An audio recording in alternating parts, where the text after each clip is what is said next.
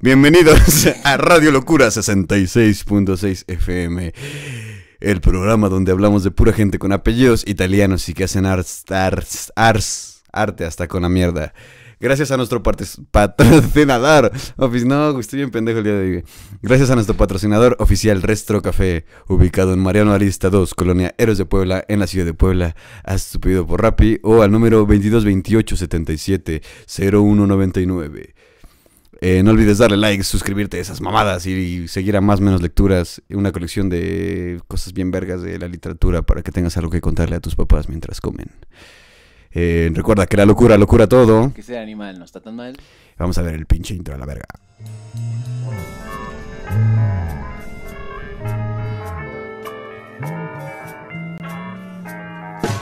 Locura 66.6 en frecuencia moderada. Ideas idiotas para gente inteligente. Adiós.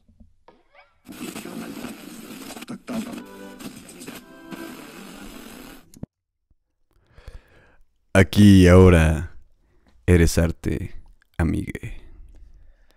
Piero Manzoni nació en Italia en 1933 y algunos dicen que murió de cirrosis hepática a la edad de 29 años en 1963. Algunos otros dicen que solo fue un paro cardíaco. Da igual, se nos fue. A pesar de la brevedad de su vida y su carrera, se convirtió en una figura destacada del movimiento pop art europeo que se conoce como Nouveau release, o sea, el nuevo realismo. De joven, estudió arte durante un breve periodo en la Academia, en la Academia Brera en Milán. Quizás, en realidad, fue más importante para su educación y para el trágico destino final fue todo el tiempo que pasó en De Jimaica, que era un café bar en Brera, el distrito de los artistas en Milán en ese momento. En algunos aspectos, este café Limaica, o Jamaica, algunos también podrían decir, era la contraparte italiana del Cedar Tabar, es decir, la taberna Cedar, en Greenwich Village de Nueva York, donde artistas de la talla de, de la talla al nivel de Pollock, de, de Kooning, Pollock Jackson Pollock. y los otros expresionistas abstractos donde se reunían, bebían, discutían y discutían y más discutían sobre arte. Pero bueno. Hasta 1956, Manzoni trabajó en un estilo figurativo bastante convencional, incluso clásico, agregando ocasionalmente huellas de objetos del mundo real. Un año después, en el 67, influenciado por la floreciente vanguardia europea y en particular por el artista francés Yves Klein, o Yves Klein, a quien conoció en ese mismo año, Manzoni inició una serie de experimentos radicales que continuarían hasta su mismísima muerte. La primera de estas obras fueron pinturas influenciadas precisamente por Klein, que Manzoni llamó acroms o acromes o acromos. Manzoni tenía un estudio no muy lejos del café y ese estudio le servía de inspiración porque era una habitación desnuda, blanca y austera, donde se sumergía en la blancura de la lona, de algodón y del yeso. Extendía trozos de lienzo en el suelo y luego los arrugaba y continuaba arrugándolos por miles de pliegues blancos, y estos se convirtieron en una serie de pinturas blancas de textura monocromática, es decir, blanco y negro, puramente blanco con grises, que no significaban nada más allá de su propia existencia inmediata. Ahí está, ¿no? El blanco y chingue su madre. Pero también algunos otros acromos eran esculturas hechas de algodón blanco, lana, fibra de vidrio y pan incluso. También produjo una serie de líneas infinitas dibujadas o pintadas en rollos de papel que él colocaba como en una especie de telar. Agarraba un pincel y dejaba ahí que girara, girara y giraba y marcaba una línea continua. Y luego las sellaba en contenedores de metal, las empacaba. Amparte puro. Pues sí, Ese mismo año Manzoni fue uno de los varios artistas avanzados que participaron en la publicación del manifiesto chíquense nomás eso, el manifiesto contra el estilo, que pedía un arte radicalmente nuevo, diseñado para abandonar toda tradición.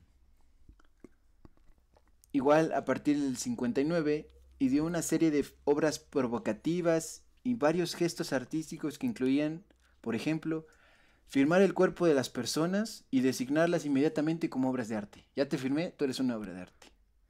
O también el clasicazo, lo más conocido de Manzoni, que fue vender latas de hojalata rellenas con sus propios excrementos, afirmando que la esencia del arte está en su propia existencia, pase lo que pase, pésele a quien le pese. En este sentido, al igual que Klein, uno de sus más grandes inspiradores, influyó en el desarrollo del arte conceptual a finales de la década de los 60 y la influencia de Manzoni también se puede ver en el performance art, en el arte del performance, de la representación en vivo, desde la década de los 60 hasta el momento actual. Igual en ese mismo año, en el 59, fue uno de los fundadores de la galería Azimuth en Milán, así como de la revista del mismo nombre, Azimuth, que proponía un nuevo concepto de arte que estuviera quitado de todas las restricciones tradicionales, ¿no? Él constantemente decía, la verga lo demás, güey, podemos intentar nuevas cosas. Creo, creo que desde ahorita podemos decir que ese güey era más como un pinche, un bromista, güey, más que un artista, güey. Porque en realidad no, se, no, se, lo tomaba tan en serio, y, eh, pero hacía que los demás se lo tomaran en serio porque pues se los agarra de pendejos, ¿no? Creo que, pronto. Creo que tenía esa seriedad de, de, de, jugar, ¿no? O sea, estaba jugando todo el tiempo. Igual nos estamos adelantando un poco, pero ese es el mensaje finalmente, ¿no? Que siempre estaba jugando a tomárselo todo tan en serio, pero él sabía que era una broma, ¿no? Pero esa broma continuaba y continuaba y continuaba. Eso era Manzoni.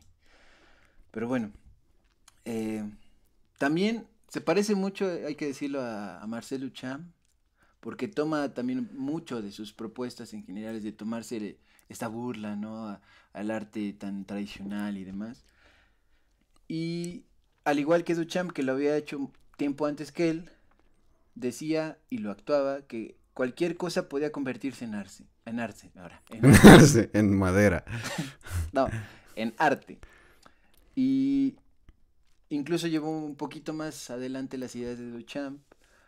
Eh, porque creó una de sus mayores obras más citadas, que era poner un pedestal así en medio de un, cuarto o de la exposición que fuera, y quien se subiera ahí, inclusive el mismo Manzoni, si se subía ahí, se convirtió en una obra de arte porque estaba en un pedestal.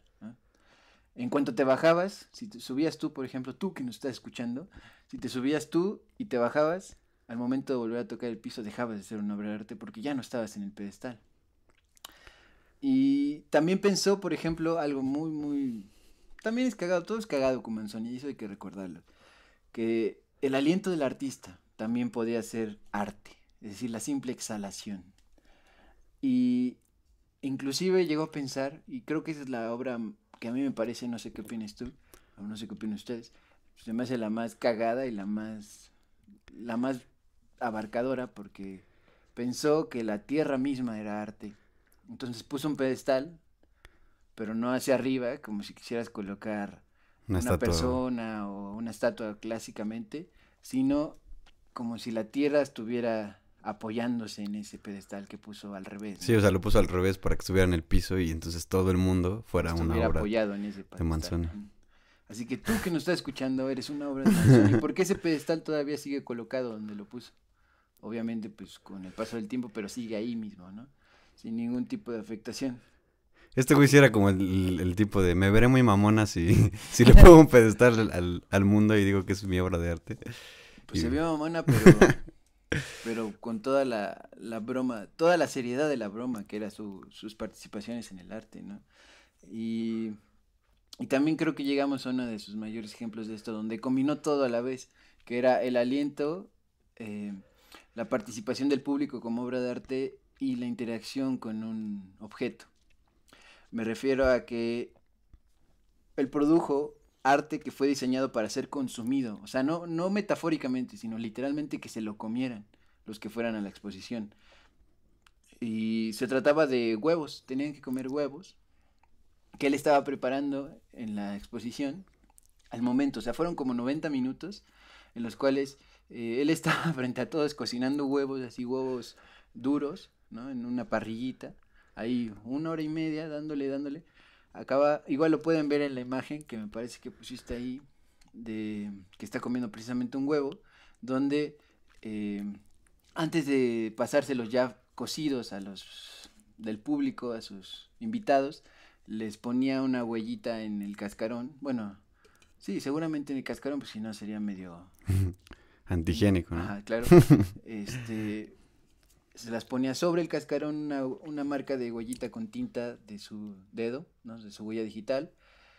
Era como su firma, porque él gustaba mucho de, en lugar de firmar así con algo, eh, una greca o algo así clásico de firma convencional, él usaba su, su huellita digital, ¿no? Para más rápido y más fácil y verdaderamente es algo irrepetible, ¿no? Entonces firmaba así los huevitos y los iba pasando a su público y se los iban comiendo. Y entonces ellos formaban parte de la obra porque se la comían y eventualmente... La cagaban. La cagaban. o sea, no de que fueran a cometer un error, sino de que literalmente iban a cagar el huevo que él les dio que era una obra de arte. Y así todos, inclusive si pudiéramos rastrear, ¿no? Yo veía así un video que decía, comentaba, incluso podríamos checar los nietos de los que fueron a esa presentación. Y ellos serían obras todavía de Manzoni, porque sus abuelos o su tío abuelo, lo que fuera, comió esos huevos que eran la obra Llevarlo al absurdo, güey. Hacía lo pendejo, pero cagado y los demás se lo creían, güey. Creo que eso es lo... Pues sí, o sea, le valía verga, güey, pero lo hacía en forma. Deja tú en serio, lo hacía en forma, sí, hasta las últimas consecuencias y movimientos, ¿no? Que incluso era que cagaran sus huevos, que ese güey lo estaba cocinando enfrente de todo. y, y bueno, para dejarlo bien en claro, él es el artista que hizo, eh, pues sí, ya es medio mítica o emblemática, la obra que se llama así, eh, artista de artista de mierda, puede ser traducción así, porque es artist shit, ¿no? O mierda de artista, ¿no? Eh, y básicamente es eso de poner su pinche caca eh, en latas, como de tipo atuncito, ¿no? Más o menos es la forma. Como de pinturita, ¿no? Más o menos, sí, más o menos. Y hizo 90 de esas, ¿no?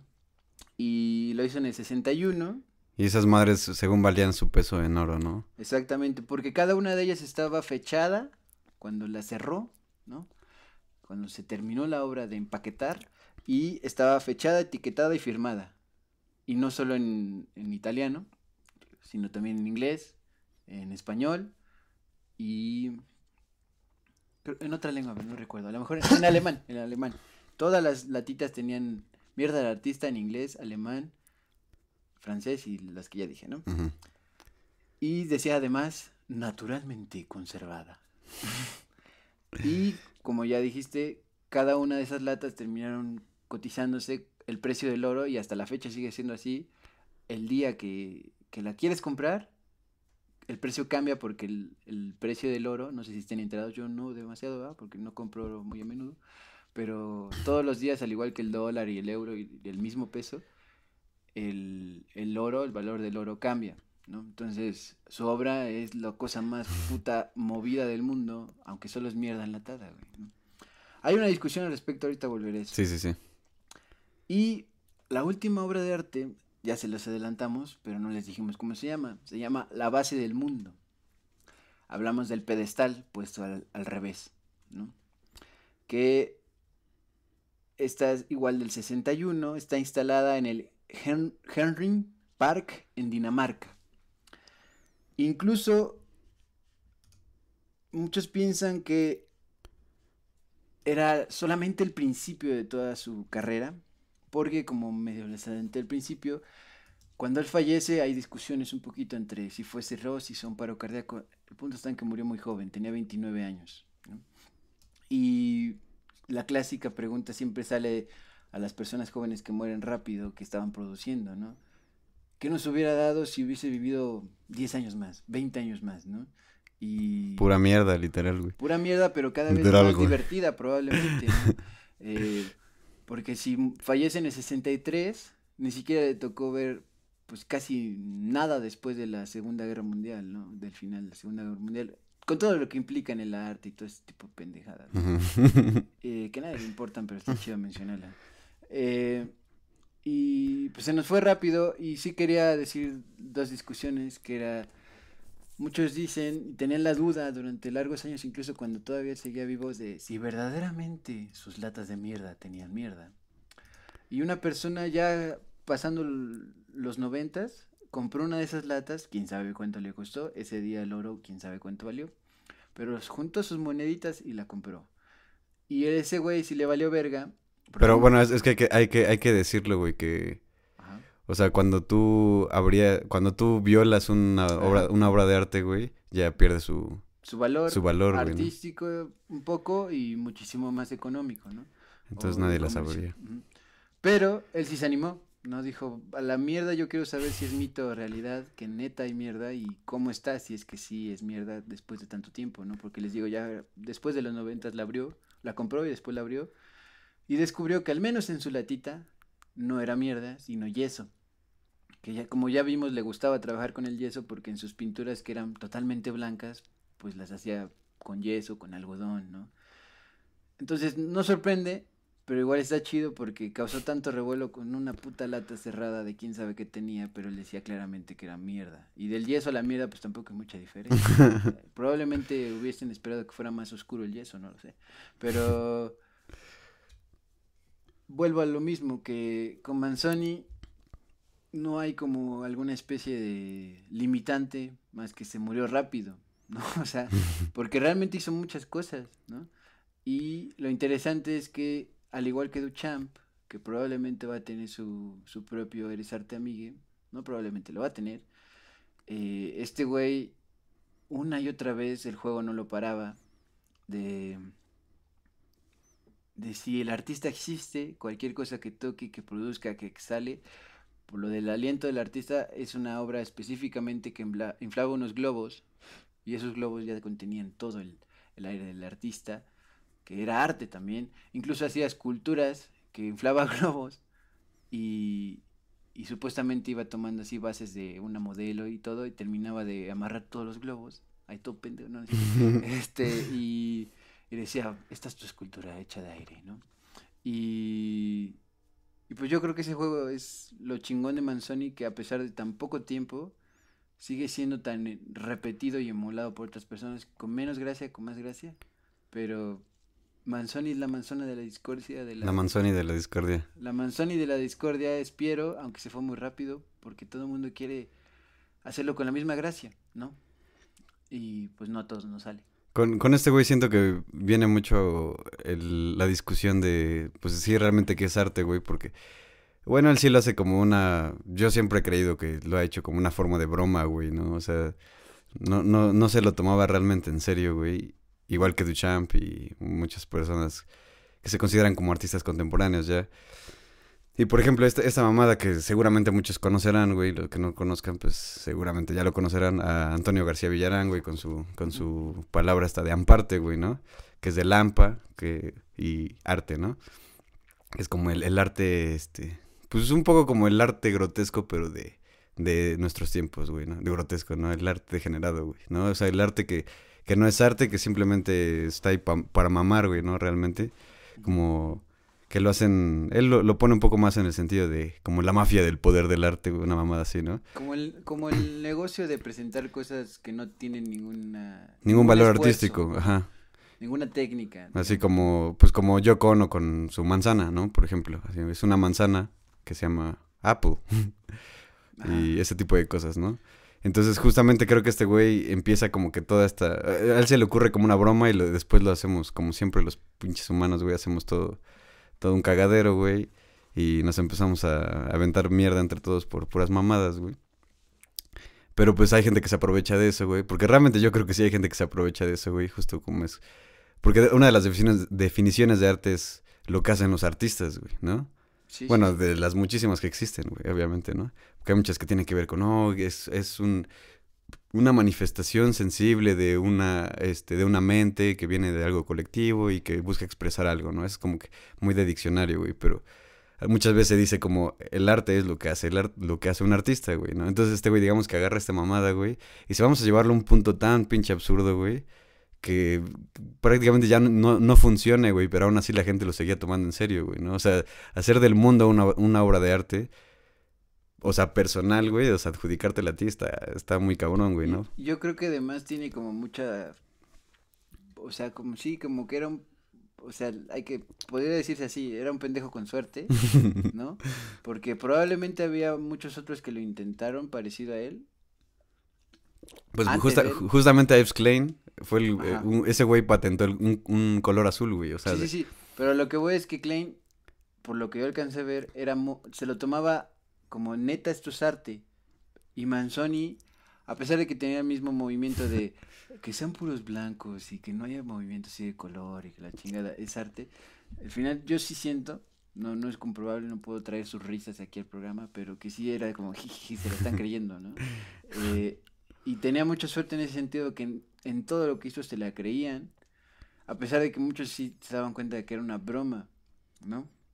Entonces siento que él estuvo como en el punto exacto donde su broma funcionaba para él, su broma funcionaba para los demás y además de que su broma estaba ahí, creo que no nunca era como pretencioso, o sea, él sabía que no tenía que que mamar de más, ya estaba todo puesto en su juego, ¿no? Y, y creo que eso es lo valioso, que no es no se lo tomaba en serio a pesar de que lo hacía en forma.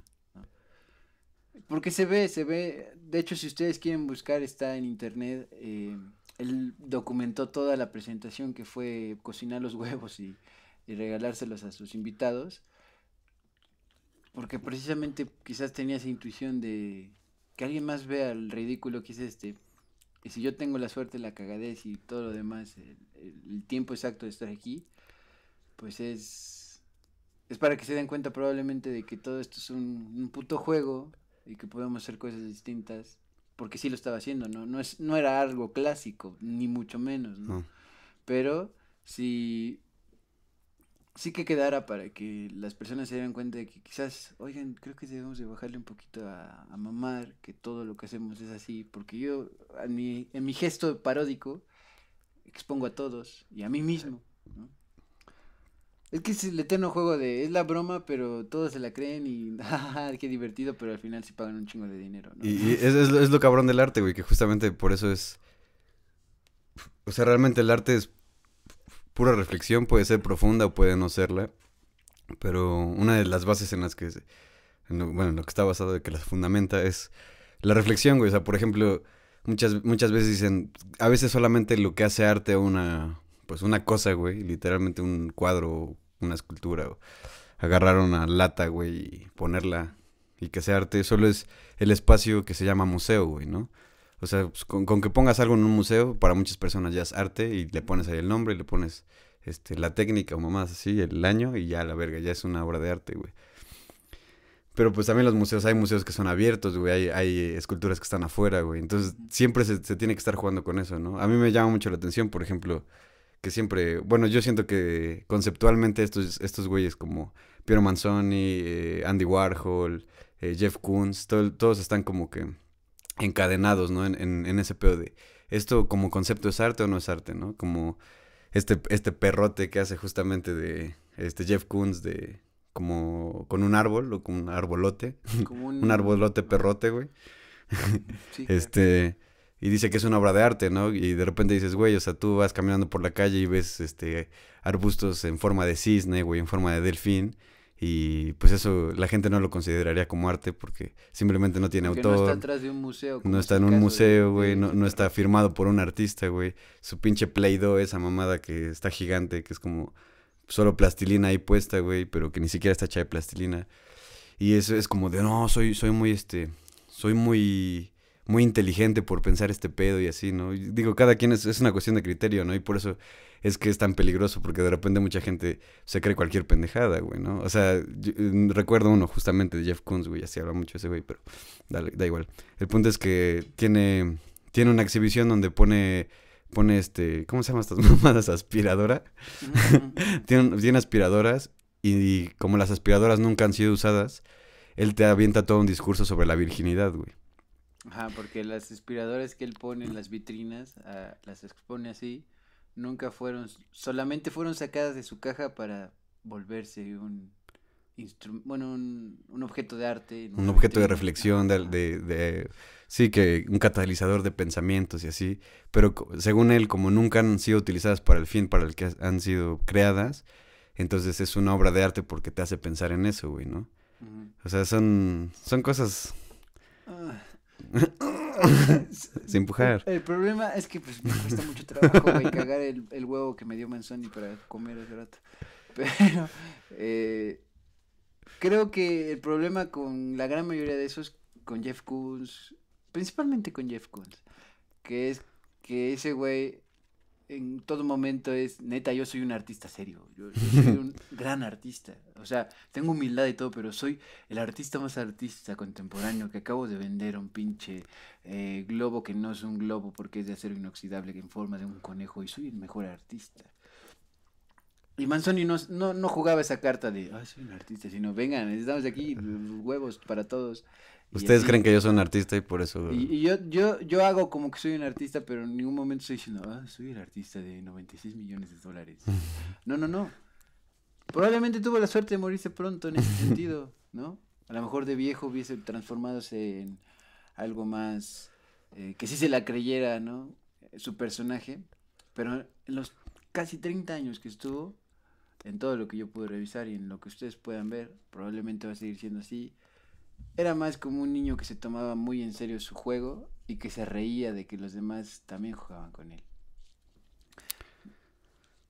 Aunque eso equivaliera a, que realmente estaba haciendo cosas como cocinar huevos enfrente de todos en una exposición, alzar globos enfrente de la modelo que estaba haciéndole una escultura con eso, a poner un pedestal volteado hacia abajo para que el mundo fuera todo el arte que él hace. Y entonces en ese sentido, si, si te lo crees, todo arte que vino después de eso, que incluiría también a Jeff Koons, es una obra de arte de Manzoni.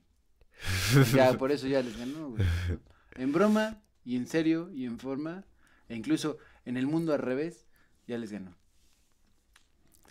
Por pues eso siento que es Manzoni más simpático, más eh, empático y muchísimo más simpático, no solo para él mismo, sino para, para nosotros que quedamos todavía dentro de su obra de arte. De su obra de arte. Pues sí. Y justamente, o sea, después de él, güey, vienen obras como, bueno, vienen ya performances y como se dice, sí, performances. Que, por ejemplo, el, el, unos güeyes que encadenaron un perro y hicieron que se muriera de hambre ahí, güey.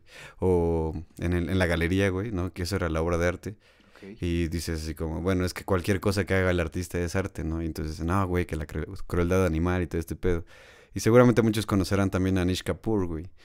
Que, digo, estamos diciendo como que los que más se conocen, güey. Porque justamente es este güey lo que tiene como un, un huevo, no sé qué verga, es como un pinche óvalo tridimensional que está en Chicago, güey, que es como un, de hecho de un espejo, güey, es un espejo así en forma ovalada, güey. en, También tiene unos espejos que son muy conocidos, que son como... Frijol. Ajá, ándale, que son como cóncavos estos espejos y se ve así como, sí, sí te tripeas bien cabrón cuando estás enfrente de esos. Pero también tiene, por ejemplo, este, son cuartos llenos de cera, güey, o sea, literalmente cera roja y tiene un chingo de esas mamadas así como que de repente las avienta como con un cañón y entonces pinta en la pared y, entonces tú cuando llegas ahí pues dices, realmente esto es una obra de arte, o sea, tú ves a un güey, un güey pintor así que se ha dedicado un chingo de tiempo a hacer ese pedo y si tú llegas nada más con la idea de que eso es arte, güey, pues obviamente esto estás una pendejada, güey, estás una, una tomada de pelo, digo, pero... Pero bueno, o sea, justamente creo güeyes como Manzoni, güey, son los que ponen este están justo en ese, en ese intermedio entre eh, esto es arte o es una puta tomada de pelo, güey. Pero como los demás dicen que sí es arte, entonces también me lo tengo que creer un poco, güey. Y pues está rico ese juego, de, de cualquier manera, pues no podemos hacer nada. Y, y pues, es como los influencers, güey, ¿no? O sea, pues, güey, puedes, puedes hacer solo TikToks de pura mamada y tener muchísima audiencia, güey. Y hay gente que está haciendo cosas chidas y nadie nunca los ve, güey. Y estos güeyes es como artistas que tienen muchísimo talento a los ojos de todos, güey. Es como este güey dibuja bien cabrón, güey, este güey esculpe bien cabrón, pero muchas personas como estos güeyes, pues simplemente avientan pintura en la pared y les parece, a la, a la gente le parece un- una cosa excepcional y súper cara, güey. Pero bueno, eso, eso es lo chido de, de que Manzoni haya abierto eso, ese pedo para el arte, porque a final de cuentas, pues es pura pendeja diversión, todos nos vamos a morir y nada, de eso importa, güey. Sí, por supuesto que sí, todos nos vamos a morir. Pero lo chido es que siguió lo que propuso e hizo más o menos Duchamp, que era burlarse, pero afortunadamente no se lo toma en serio, como tantos otros. A mi parecer, a mi gusto, ¿no? O sea, si a ustedes les gusta Jeff Koons y los demás que has mencionado, pues está de huevos mejor que existan, ¿no? Qué, suerte para ustedes y qué suerte para Kunz que a alguien le guste verdaderamente su pedo.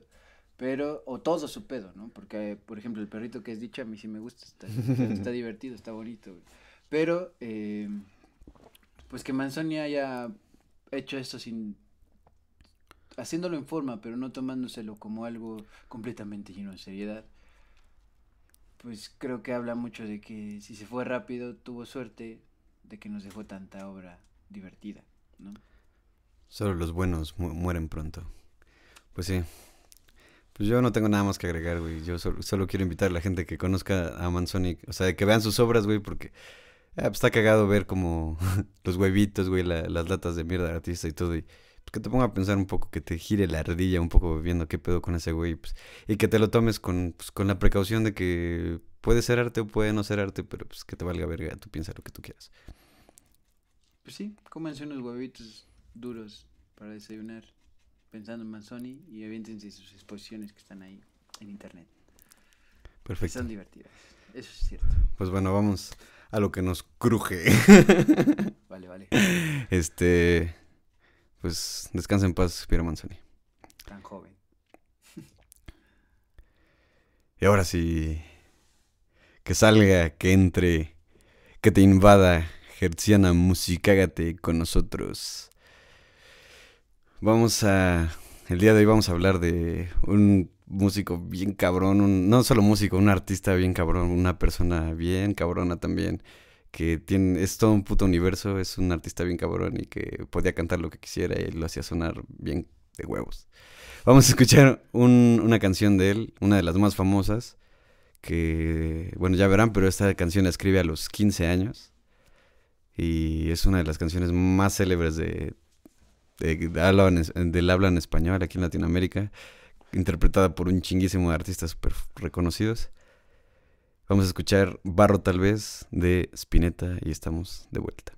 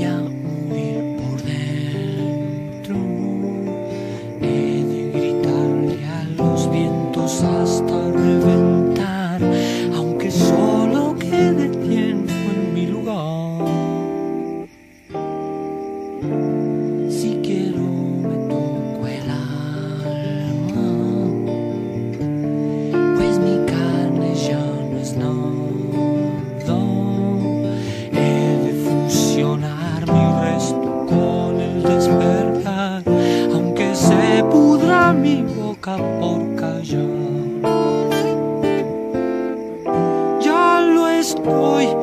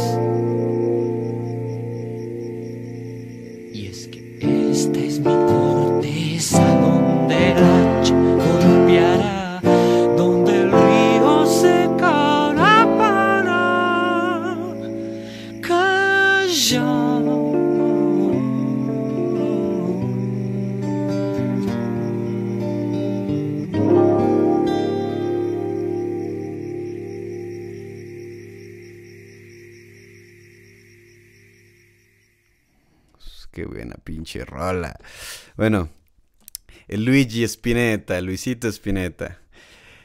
Luis Alberto Spinetta es un artista argentino, cantante, intelectual, guitarrista, poeta, escritor, dibujante, productor discográfico, compositor y pambolero. Considerado como el artista más influyente del rock argentino, y eso no es ninguna pinche exageración, güey, es el más influyente. Nace en Buenos Aires, Argentina, el 23 de enero de 1950. Eh, vive sus, sus primeros años en una casa que estaba muy cerca del Valle del River, donde se encuentra la cancha de fútbol del River Plate, lo que lo influyó un chingo para que le mamara el fútbol, al que este hombre tan sensible denominaba como arte mayor. Hijo de un cantante de tango aficionado, que lo iniciaría en la música por la mera influencia de verlo cantar y disfrutar la música, o sea, su papá. Spinetta desde los cuatro años ya cantaba tangos y por eso mismo lo ponían al pobre pibe a cantar en las fiestas familiares. Fue un niño privilegiado para acercarse a la música, porque aparte de ser hijo de un músico, sus tíos trabajaban en el sello discográfico Columbia, lo que le permitió acercarse a una cantidad ingente de música de difícil acceso, ya que los discos eran muy caros y él podía escuchar prácticamente lo que se le antojara, cosas europeas, música clásica, tangos, lo que él quisiera, ¿no? Quizás por esto o por ser una persona extraordinaria, pero tan solo unos años después empieza a componer sus propias canciones, incluso antes de saber siquiera tocar un instrumento, a lo que Spinetta se refería como que la música nació en él antes que las palabras. Luego de que le prestara un- le prestara una guitarra por tiempo indefinido, entre comillas, tomó unas lecciones breves con un guitarrista amigo de su papá y a partir de entonces se convirtió en un músico aut- autodidacta. El éxito mediano le llegaría pronto, ya que en sus años de secundaria saldría en programas de televisión concursando, ganando uno, salió en dos, en uno lo ganó y en el otro quedó en segundo lugar. Pero esto no era ni un 5% de lo que llegaría a ser años después, así que ni se preocupen por el Luigi Spinetta. Como muchos chaburrucos recordarán, en el año de 1964 fue, es recordado como el año de la Beatlemanía. Con el dinero que había ganado en el primer concurso de televisión, eh, Spinetta se compró el álbum Beatles for Sale, que representaría un parteaguas en su educación sentimental y musical. Para ese entonces, Spinetta ya co- componía zambas con Z, que son como es música regional argentina, y temas de rock en español y en, en inglés también, lo cual era súper inusual en Latinoamérica, que alguien escribiera canciones en inglés. Y aparte, en la edad de 15 años, compone dos temas, que es uno de lo que escu- escuchamos, Barro tal vez, y también uno que se llama Plegaria para un niño dormido. Dos de esos temas, bueno, dos, esos dos temas son considerados como obras maestras de la música argentina. A los pinches 15 años, güey. Su, su pasión por la música ya era imparable y a partir de ahora se empieza a meter y crear bandas casi de la pinche nada, así del aire, güey. Comenzando una de las carreras musicales más ricas y exploratorias de todos los tiempos. Comenzó con bandas que tocaban rock en inglés. Una se llamaba Los Larkins y Los Sbirros. Y está cagado porque haz de cuenta que uno era de Pipopes y otro era de Chavos Banda, güey. Porque uno era, era de su escuela y así otro era, güey, de ahí del barrio y todo el pedo, ¿no? Ok, le entraba todo. Sí, en los dos tocaba en inglés y así. En esa época se aventó incluso a hacer una especie de revista hecha a mano con poemas todos extraños y dibujos precarios, pero todo estaba súper chingón, güey. O sea, se- era así como de que se tripeaba el güey, porque ya se metía más o menos droguitas, porque pues obviamente era músico. Es Spinetta. Y esa, esa revista se llamaba La Costra Degenerada, güey. Y literalmente así como, como lo que ahora conocemos con los fanzines. Era algo así, güey, ¿no? Todo hecho así a mano, güey, con dibujitos así todos culeros, pero traía poemas. Este, con Del Guercio, quien fuera su compañero de publicaciones y también este miembro de una de sus bandas, crearía un dúo musical llamado Bundle Men, aparte de las otras bandas, dos bandas que ya tenía. O sea, en este momento estaba en tres proyectos, güey. Las bandas evolucionarían y con ello grabarían, irían grabando discos en los que Spinetta se pondría el seudónimo de Apócrifo. O sea, el primer nombre como de Spinetta eh, solista, digamos, era Apócrifo. Esta- estas, estas dos bandas fueron importantes porque con el pasar del tiempo se convirtieron en un quinteto que revolucionaría totalmente el rock argentino. Bueno, ya después se convirtieron en un cuarteto. Pero se llamaban Almendra, güey. Mucha gente ya lo, lo conocerá, Almendra, güey. Y serían, entre otras cosas, el primer grupo en hacer gira fuera de su país de tanto pinche éxito que tuvieron, güey. O sea, es- este es, es como el... No sé, güey, es como el tri aquí, güey, o algo así, güey, ¿no? Por, de- por decir algo. Este... Como el tri mil millones de veces más. Más más argentino. Con Almendra se consagraría ya casi como un símbolo del arte en Argentina, güey. Y entre otras cosas también compondría temas como Muchacha Ojos de Papel, que también es una rolota que, bueno, a todos les gusta Spinetta. Y que es una de las canciones que más gustan al público, evidentemente, y siempre se la pedían y por eso le llegó a tocar los cojones a este tío, que se la pidieran, güey. Así le cagaba ya, así como, "Eh, t- toca muchacha ojos de papel. Y este güey es como, puta madre, trae esa pinche canción. Y entonces este güey lo que hacía era elegir, o sea, sí la tocaba, pero decía, "Es- este día sí la voy a tocar, estos días no, estos días no, y así, ¿no? Le cagaba que se la estuvieran pidiendo y pidiendo y pidiendo. Este, y le cagó tanto que, de hecho, hay un video que lo pueden buscar con el nombre que ahorita les voy a decir, que hizo una parodia de esta canción, nada más así como de, eh, sí, de todo pendejo, muchacho ojos de papel, así. Y se llama Muchacho Ojos de Cartón. Y eh, este güey sale así medio tintán, güey, tocando la guitarra, así como que haciéndole medio al payaso, güey. Y cantando muchacho ojos de cartón y así, haciéndole como al pendejo, güey. Cagado, güey. Y lo, lo, lo cantaba así como pues, burlándose, güey, ¿no? Pero pues está chido, lo hacía de una manera genial. Luego de este de dos discos muy cabrones, güey, Almendra se separa. güey. Y por esta causa, este Spinetta se empieza a juntar con puro güey drogadicto. Y chavos sin futuro que por casualidad eran músicos. Y así empieza su etapa más oscura, llena de filosofías oscuras y dietilamida de ácido lisérgico, o sea, los ajos, los cuadernos, el papel, las lágrimas de dragón. Y así logra su gran sueño de grabar un disco bajo los efectos del LSD llamado Spinetalandia y sus amigos. Un disco que decidió que sería un antidisco. Un disco que no, que no se le pudiera vender a nadie. Todo eso nacido del hartazgo de su experiencia con el éxito de Almendra y aparte la, pues, las excelentes decisiones que te hacen tomar las drogas. güey. Así este disco lo graba en 30 horas consecutivas con gente yendo y viniendo, saliendo y entrando del pinche estudio, escribiendo las letras en el momento, todos hasta la chingada de drogados, se metían a tocar unos, salían otros, repetían las tomas, salían y era un pinche desmadre al que ya Spinetta llamó como un ritual y en el que quería realizar música en estado tribal.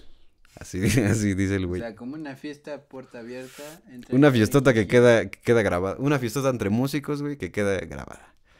Y sí está bien pinche loco, güey. Por cosas así, la gente lo empezó a elevar aún más a una condición de ídolo, güey. Es como, no mames, este güey rompe todo todos los esquemas, güey. Eh, con la que él no se sentía cómodo porque le cagaba toda esa mierda capitalista de andar vendiendo mamadas a costillas del arte y las emociones. Así que en est- de- como, como contestación a este pedo, crea Pescado Rabioso, que justamente sonaba como un pescado rabioso. Una etapa más punk, si podemos decirlo así. El mismo nombre de la banda hac- hacía, hacía alusión a estar hasta la verga de todo, ya que la rabia también se le conoce como hidrofobia.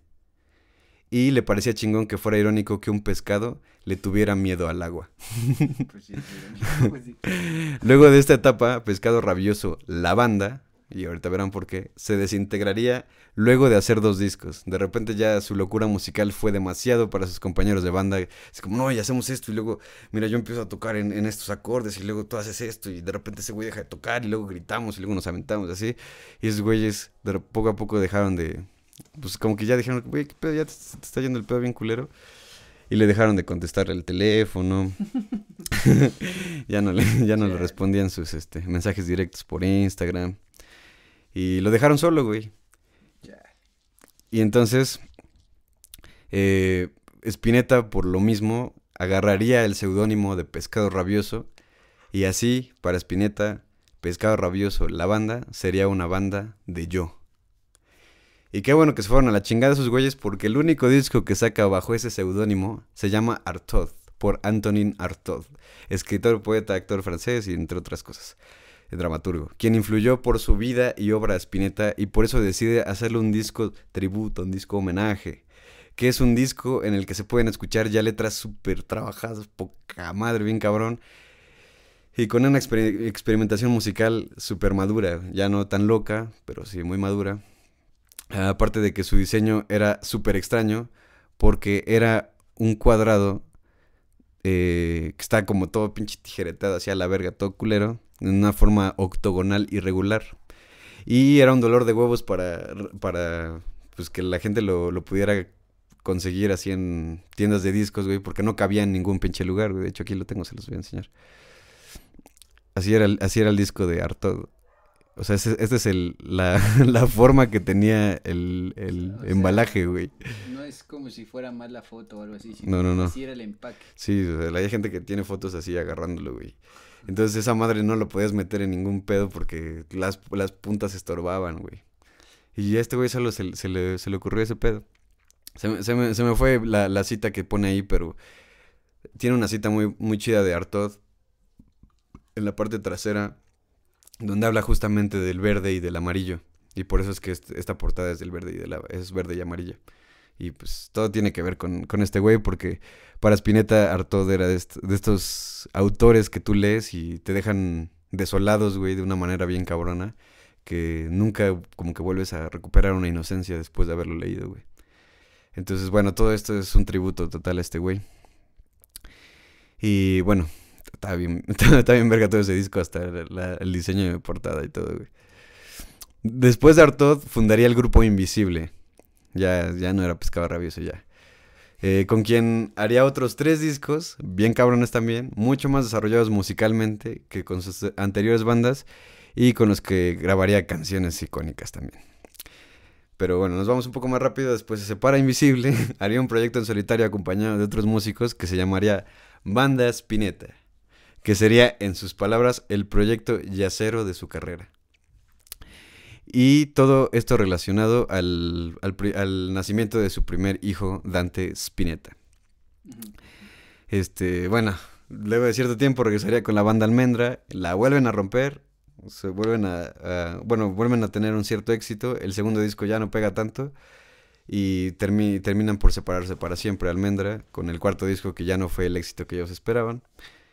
Pero pues para Spinetta eso era como escupir así nada más y jalarla a la, a la, pinche taza, güey, y hacer otra cosa, güey. Porque después eso haría un proyecto de jazz rock llamado Spinetta Jade. El, el, primer álbum de esta agrupación está compuesta bajo la inspiración del antropólogo Carlos Castaneda y su libro Las enseñanzas de Don Juan. Luego eso tendría colaboraciones con músicos como Fito Páez, Charlie García, el del bigotito aquí de Hitler, aparte de sacar múltiples discos como solista y por fin consagrarse como un genio de la música argentina que pasaba una y otra vez la prueba del tiempo, todo el tiempo estaba probando que este güey era un artista bien cabrón, era un músico que, güey, nadie, nadie podía hacer lo que ese güey hacía, tenía, tenía un genio muy cabrón para componer, güey. Uno de sus últimos trabajos más célebres fue Spinetta y las bandas eternas.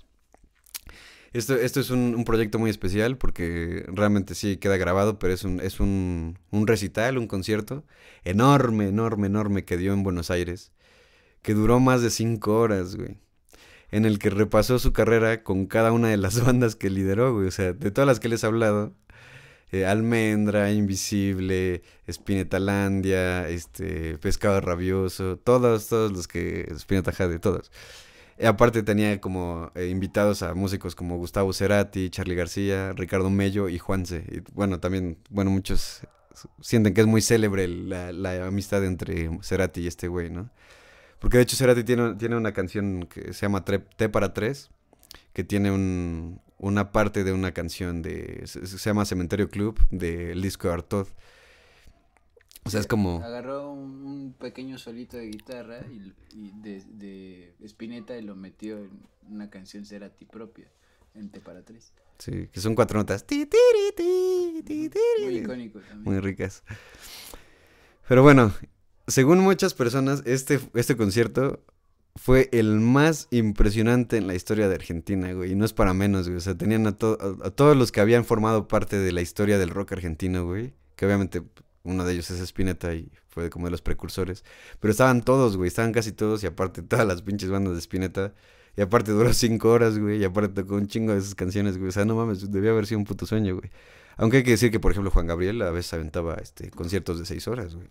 Y Pero- y sin micrófono. Dos años después de este mítico concierto, caería gravemente enfermo. A causa de un cáncer abdominal en estado avanzado. Y bueno, según yo también por andar fumando mucho, le dio este cáncer de pulmón, pero bueno, la causa de muerte no fue esa, se supone. Estuvo convaleciente un par de meses hasta que, en el hasta que el 8 de febrero del 2012, es decir, hace 8 años, fallece tranquilamente en su casa, rodeado de sus cuatro hijos, quien días después tirarían sus cenizas en el río de la Plata, muy cerca del lugar que lo vio nacer. A continuación, les leeré la última poesía que escribió Spinetta mientras estaba vivo, evidentemente. Nací como nace un capullo, como nacemos todos, junto al amor de los míos, que me dieron el sentido y el cuidado. Crecí día a día, como lo hemos hecho todos, y al abrigo del hogar. Fui empezando a entender, por momentos jugando, vi a las cosas perfectas y el mundo, infinito. Ahora comprendo que el infinito no ha cambiado, está presente cuando miramos al cielo los que lo amamos. Bueno, es- es- sea, ok. esto, esto lo. Es un, es un poema que, de hecho, lo, lo, lo puso como en redes sociales uno de sus amigos, que no recuerdo quién, quién fue, pero fue con las palabras que, que Spinetta se, se despidió del mundo, güey, y, y, bueno, de sus hijos. Y bueno, este güey es, es, es un pinche monumento al ser un artista bien cabrón, güey. O sea, no, no es un artista, es un monumento a todos los artistas, yo creo, güey, porque o sea, es, es, es poeta, güey. De hecho, también era escritor. Tiene un libro oficialmente y como prólogos y así en otros. Él escribía muy bien porque era un hombre muy letrado, güey. O sea, todos los que, todos las- los grandes nombres así de genios que se les ocurran, güey, de música clásica, güey, pintura, lo que sea, son cosas que Spinetta conocía muy bien, güey. Era muy culto, güey. Y, y, sa- sabía sacar mucha sensibilidad de eso, ¿no? Que es lo importante. Y bueno, hay que, hay que recordar que aparte de ser una mente sumamente creativa y un humano sensible y siempre rayando en la genialidad, era también amante del fútbol. Y, por ejemplo, este güey también era pacifista, güey, ¿no? Hay una, hay una anécdota que cuentan, que ahí, ahí se nota mucho como que era una persona diferente, simplemente, güey. Porque unos güeyes le dicen, oye, está, está tocando porque él estaba muy acostumbrado a que cuando tocaba, güey, empezaba a hablar mucho con la gente, güey, ¿no? Era muy, muy conversativo, güey, digamos, mientras tocaba. Muy platicado. Platicador. Conversativo. Este. Y de repente le, le gritan así como. "Oh, Este güey era hincha del River, ¿no? Entonces le dicen así como. Che, te pondrías. Che, boludo, te pondrías una, una polera de. de boca, ¿no? y este güey le dice. Si fuera por la paz mundial, sí me la pondría. Y, o, o por cualquier razón que los hiciera felices, sí me la pondría, ¿no? Y otro güey, pues, que se ve que era hincha del River, pues le empieza, como la, la gente que está borracha ahí, to- eh, cuando tocas así en los bares, así como, ahora, ahora, ¿qué pedo? Pues a- ese güey, ahora, ¿qué pedo, Spinetta? ¿Por qué te pondrías una, este... Es que, ¿qué pasa? Si tú eres del River, te- y este güey le dijo, es que eso, es, una, es una pendejada, o sea, yo digo que un día deberían jugar el River y el Boca con las playeras intercambiadas para que se dieran cuenta que los colores solo son una estupidez que nos dividen, güey. y yo dije, güey, qué chingón, güey. Eso a mí me, me, me, habla mucho de cómo pensaba este güey el mundo, güey, ¿no? Porque sí, pues eras muy hincha del fútbol y su puta madre y estas este, rivalidades entre Chivas América, este, Belinda Dana Paola, el Boca y el River. O sea, esas mamadas. nada, nada más te dividen a lo idiota, güey, ¿no? Porque digo, o sea, luego hay divisiones que son importantes tener, como las políticas, ¿no? Lo que sea, pero de repente sí ya son puras mamadas, ¿no? Así es como el huevo es con catsup o sin catsup. el huevo es con manzoni o sin manzoni. Y yo, o sea, a mí me gusta el huevo con catsup, pero si fuera por la paz mundial, no se lo pondría, güey. si les hace felices, güey. Felices los cuatro. Este. Eso. Eh, es un artista que siempre, eh, bueno, Spinetta es un artista que siempre buscó remover la falsa idolatría, porque este güey era un ídolo, güey, o sea, era un ídolo, güey. cualquier persona que, le gustara un poquito, conociera un poquito del rock argentino, güey, la música de Argentina, güey, porque no solo hizo rock, sabía que se iba a una verga, güey. Y te interrumpo tantito porque creo que es muy importante valorar que en Argentina en Argentina creo que estaba como, siempre ha estado muy claro que, a pesar de que por supuesto están en América Latina, ¿no? Totalmente en, en el cono sur, ellos, al igual que Estados Unidos, en el sentido de que tan intensamente son inmigrantes, ¿no? O sea, provienen de Italia, como el mismo apellido de Spinetta lo hace evidente, provienen de, pues de Suiza, de Alemania, o sea, digamos que Argentina es como el otro Estados Unidos de América, ¿no? En el sentido de que está formado por personas que vienen de fuera, entonces todo lo que ellos crean, todo lo que sucede en Argentina ya forma parte de ellos, no importa quién lo haga, si es Spinetta o si es la persona que tiene el apellido más eh, convencional de España o, o de donde sea que, que, que, vengan, porque lo que importa es que esté sucediendo ahí en Argentina. Y lo pasa, pasa lo mismo, perdón, con todos, tus, todos sus artistas, todos sus artes y todas sus colaboraciones, ¿no? Y probablemente muchos por eso los ven como unas personas eh, a lo mejor muy seguras de sí mismas, algunos pueden verlos como, ah, son... Muy y de su historia, ¿no? Ajá. Pero en realidad es que se dan cuenta de que si sucede ahí, importa porque sucedió, ¿no? No tanto que sea así como, ah, ¿qué es lo argentino? ¿no? Sino es, sucedió, ¿no? Lo comentábamos la otra vez fuera de, de del podcast, ¿no? Sí. yo, que, que es como, la Argentina es la otra gran nación de inmigrantes. ¿no? Es como, es como europita, ¿no? De, cierta manera. Ajá, pues sí, incluso. Traen cosas directamente de allá, pero también se quedan con esa mentalidad como, pues que lo que, lo que sale ahí, o sea, hay que, hay que valorar lo que sale de ahí, ¿no? Que es algo que tenemos mucho aquí el problema en México, güey, ¿no? Que le, le hemos puesto nombre, el malinchismo, güey, ¿no? Pero lo interesante es que en Argentina, a pesar de que sean hijos de donde sean.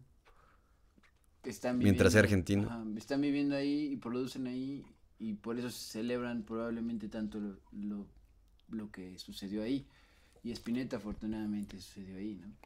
Eh, y que al final de cuentas no importa esta pinche discusión, pero es algo interesante señalar, se me cayó mi micrófono.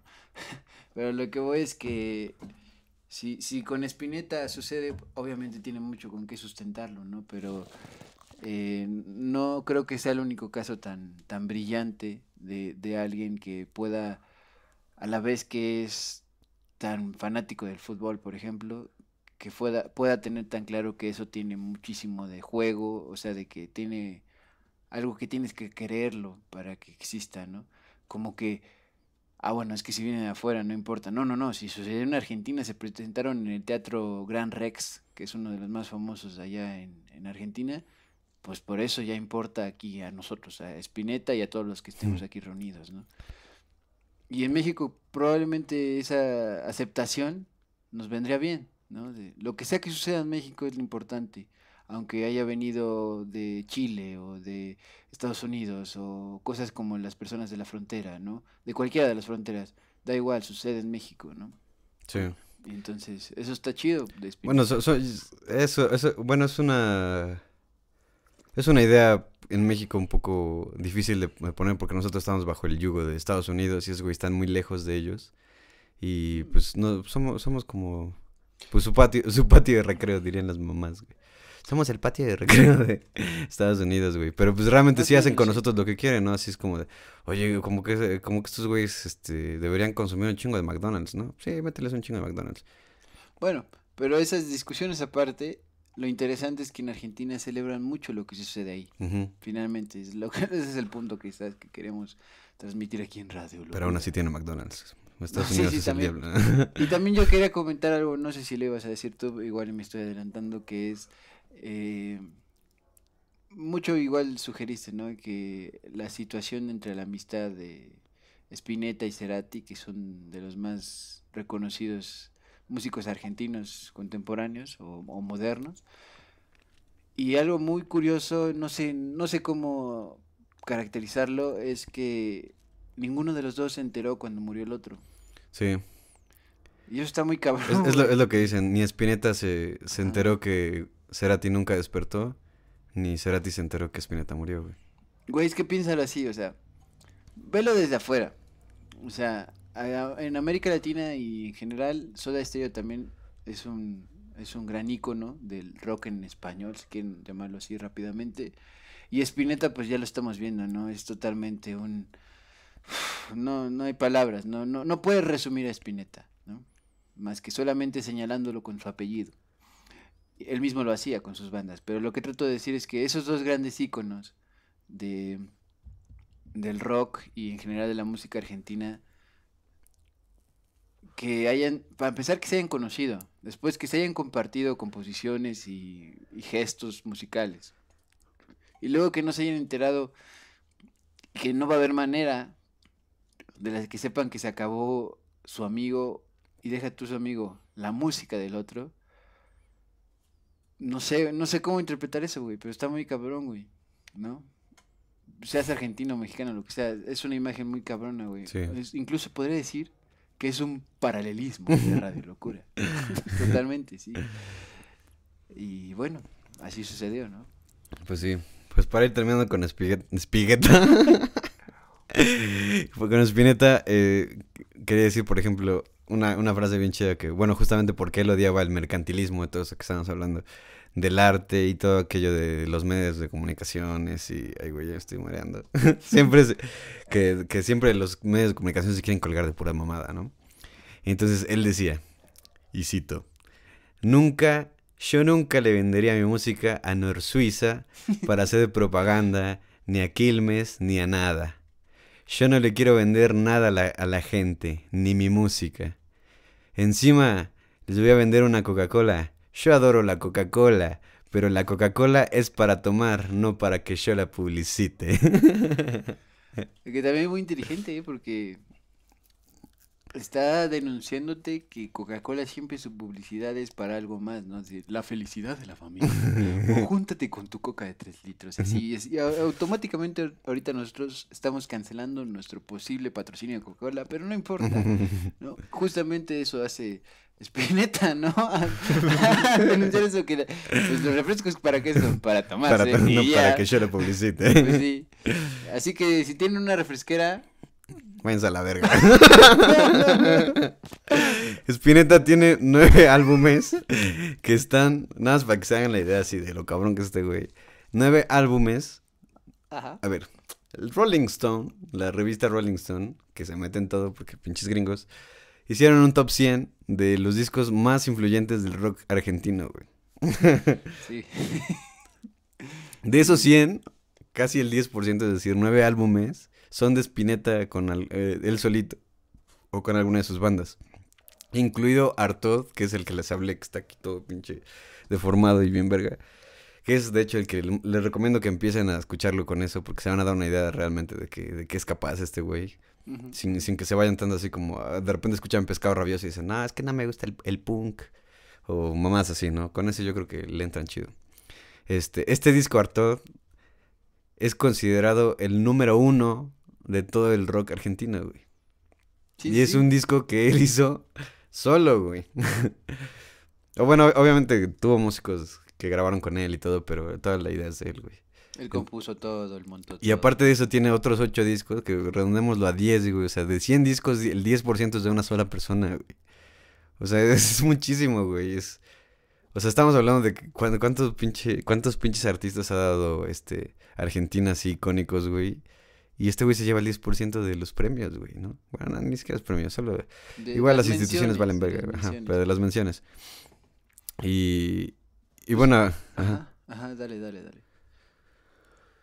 Y aparte, bueno, hay que, hay que hablar también de que este güey, aparte de ser un genio musical y todo, güey, de repente tenía estos, estos momentos donde le, le gustaba cocinar. No, no estos momentos, a él le gustaba cocinar, güey. Y cuando la gente le preguntaba que, pues, ¿por qué verga le gustaba cocinar, no? Pues, güey, tú eres un genio de la música. O sea, eh, no tendrías como... O sea, es una afición extraña, ¿no? Para la gente que él tuviera, güey. Y este güey decía, pues es que es algo como que puedo hacer tan sin pensar, güey. O sea, como que nada más me concentro y es como una meditación y así. Donde no tengo que pensar cosas como tan complicadas, güey. Entonces, porque, eh, porque si yo nada más me dedicara a hacer música y poesía y escribir y las portadas y todo ese pedo, me consumiría ese pedo, güey. O sea, me me iría a la verga, güey. Entonces, y, Era eh, su desestresón. y sí, su estresón y aparte dicen que cocinaba bien verga, güey. Y- Imagínate unos huevitos, mira, unos huevitos espineta, manzoni, uno y uno, mm, deliciosos. Huevitos divorciados.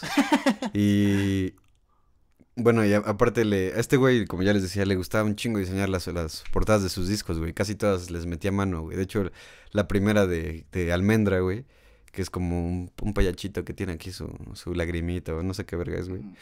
Este, está cagado porque este, este güey era, era tosudo, güey, así, le, le, valía, le valeaba a Varga. Que, porque de repente ese, ese disco, se- ese, esa portada se pierde, güey, porque el güey que estaba produciendo dijo, no, mames, está bien culera tu dibujo, güey. Entonces se pierde esa mamada, güey. Y Spinetta, no te preocupes, y lo volvió a dibujar, güey, le dijo, ahí está, ahora sí lo puedes Ah, se poner". perdió, Mm. lo vuelvo a dibujar, ¿cuál es el problema? Y está chido ese, ese disco porque, o sea, neta, es- esto no lo puedo resumir porque realmente, o sea, nos llevaríamos tres horas en hablar de este güey. Pero una de las cosas importantes que se pueden dar cuenta con este güey, por ejemplo, es que justo en ese disco, ese disco de repente tiene como, estas canciones son la lágrima del, del payaso, no sé qué. Estas son el... el que eh, lo va correlacionando con la imagen. con la imagen y todo, todo en él es redondo, güey, todo en Spinetta, porque es como una genialidad que de repente tiene un origen, güey, y regresa al origen, regresa al origen, pero se revoluciona. Es- realmente es, es muy cabrón este güey.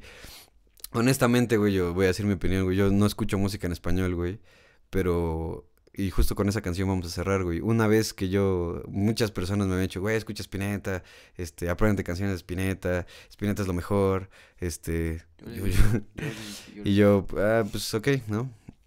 se me olvidaba, güey.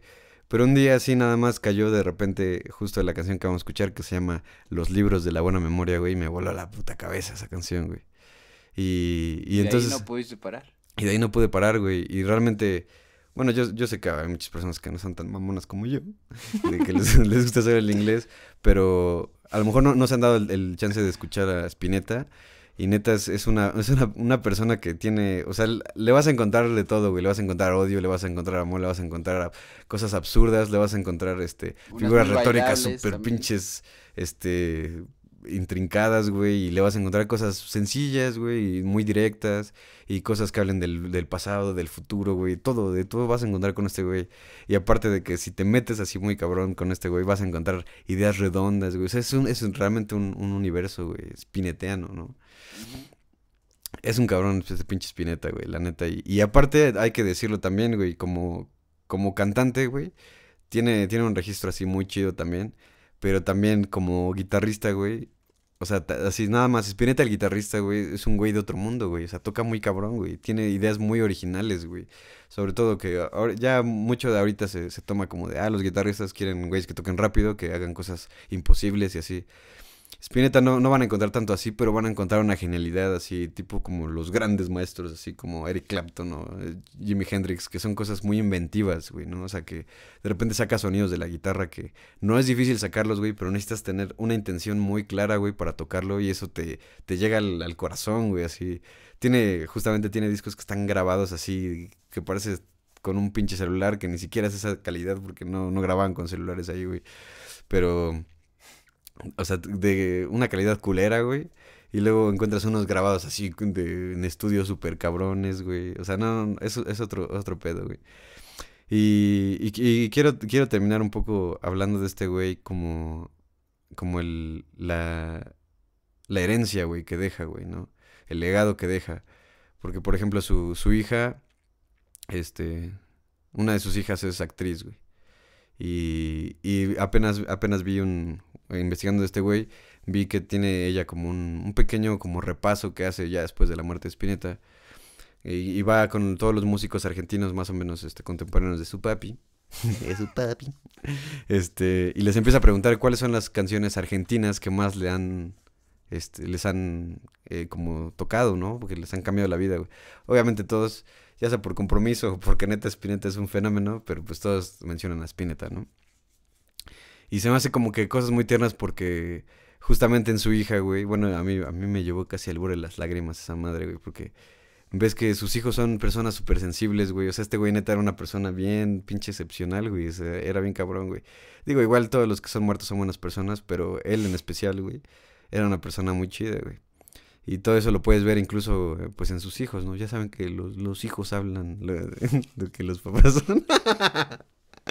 no, pero, este, bueno, siento que eh, justamente cuando cualquier persona lo escuchas hablar de Spinetta, güey, siempre, bueno, que lo haya conocido, güey, siempre sacan un lado muy, muy tierno, güey. Le dicen mi Luisito, güey, Luigi, este, Luis, Luis Alberto, lo que sea. ¿no? Flaco. El flaco, se pero se refieren, se refieren, se refieren a él, güey, con un amor bien cabrón, güey, que, que te, te das cuenta que realmente todo lo que ese güey hizo sí, sí valió la pena para, para ca- cambiar el mundo. No sé si él lo esperaba o él lo quería, güey, pero lo logró, güey, y eso está de huevos, güey.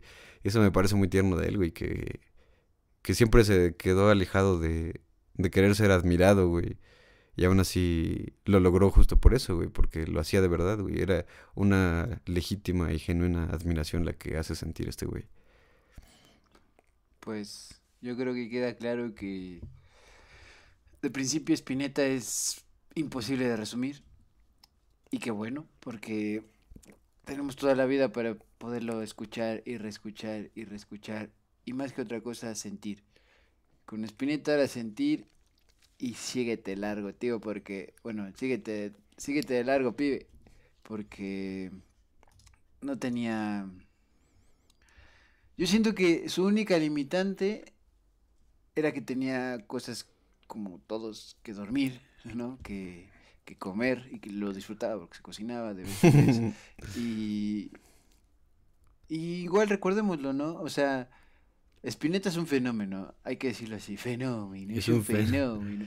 Pero tanto así era fenómeno como todos al, al trabajar los mismos temas, al trabajar, o sea, no, no es que inventara cosas nuevas, sino que las sabía musicalizar, digámoslo, de la manera que, que casi todo el mundo, si no es que todo el mundo podría abrazar.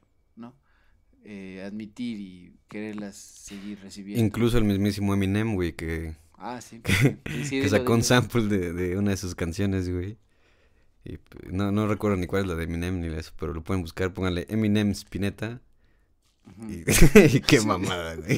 Pero sucedió. Yo quería terminar con una mención que me parece un paralelismo de Radio Locura otra vez, porque es... Alguna vez yo escuché, va a tener su gerciana, pero alguna vez yo escuché que le dijeron a Juan Gabriel que si le hubiera nacido del otro lado de la frontera, es decir, en Estados Unidos, él sería más grande que cualquier otro artista habido hasta el momento.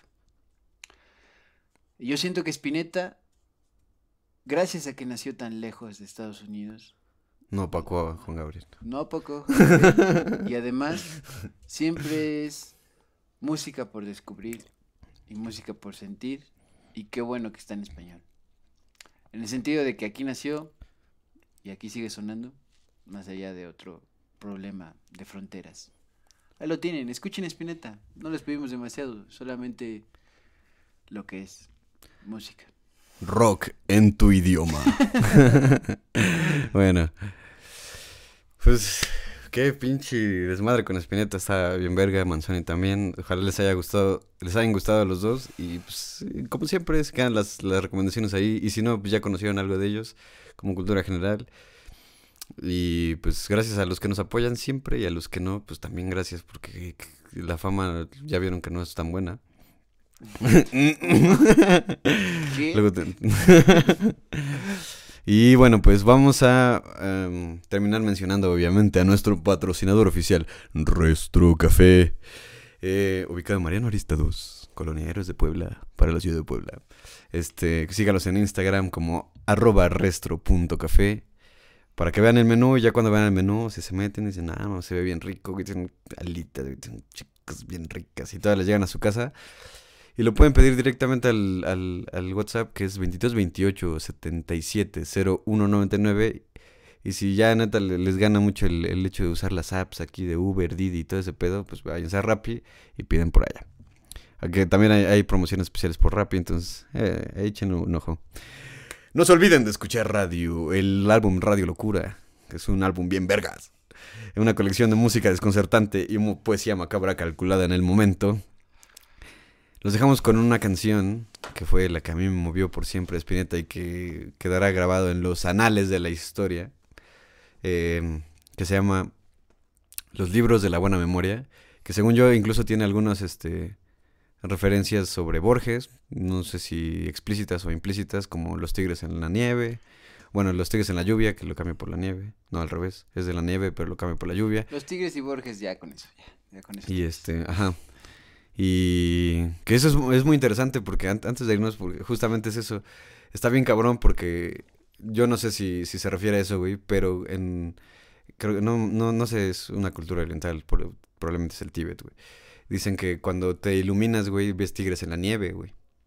Sí, sí, sí. Sí, Y entonces yo no sé si esto tenga como que alguna referencia a eso, y como a Borges y... sí, sí, hay un cuento, sí hay un cuento. Y los libros de la buena memoria, que pues, ¿de quién podrás hablar más si no es de Borges? Que, quién sabe, probablemente si el infinito nos da licencia, habrá un episodio de Borges si ustedes le dan like, se suscriben y comparten este. y tal vez sea la próxima semana. Esto fue Radio Locura 66.6 FM. Idiotas, idiotas, idiotas, idiotas. Ideas Idiotas, idiotas. idiotas, para gente inteligente. Y adiós. Los libros de la buena memoria. Invisible.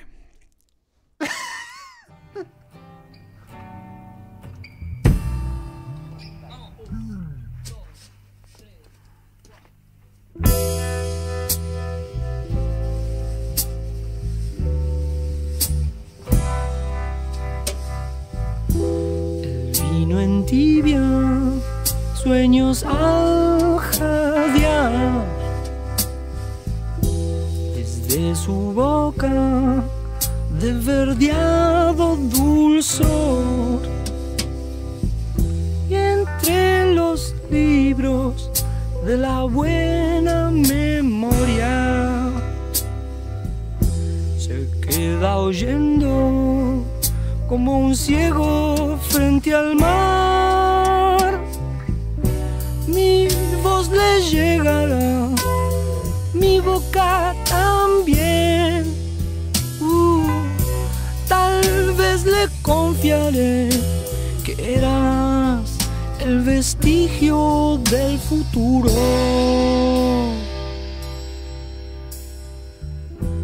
Rojas y verdes luces del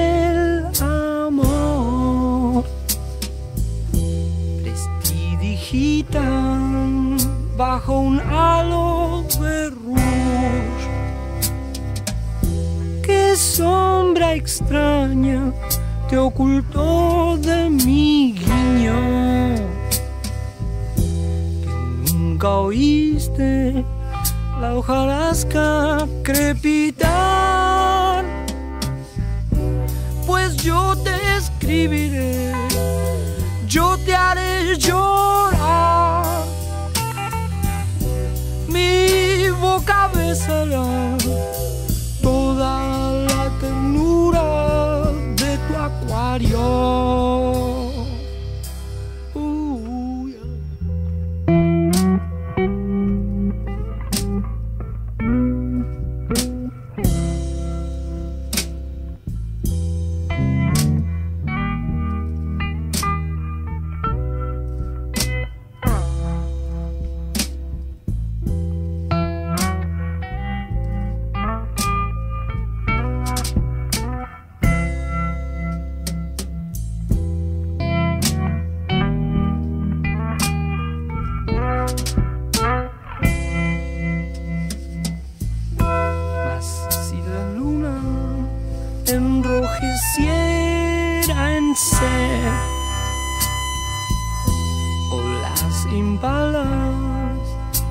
Recorrieran tu estante,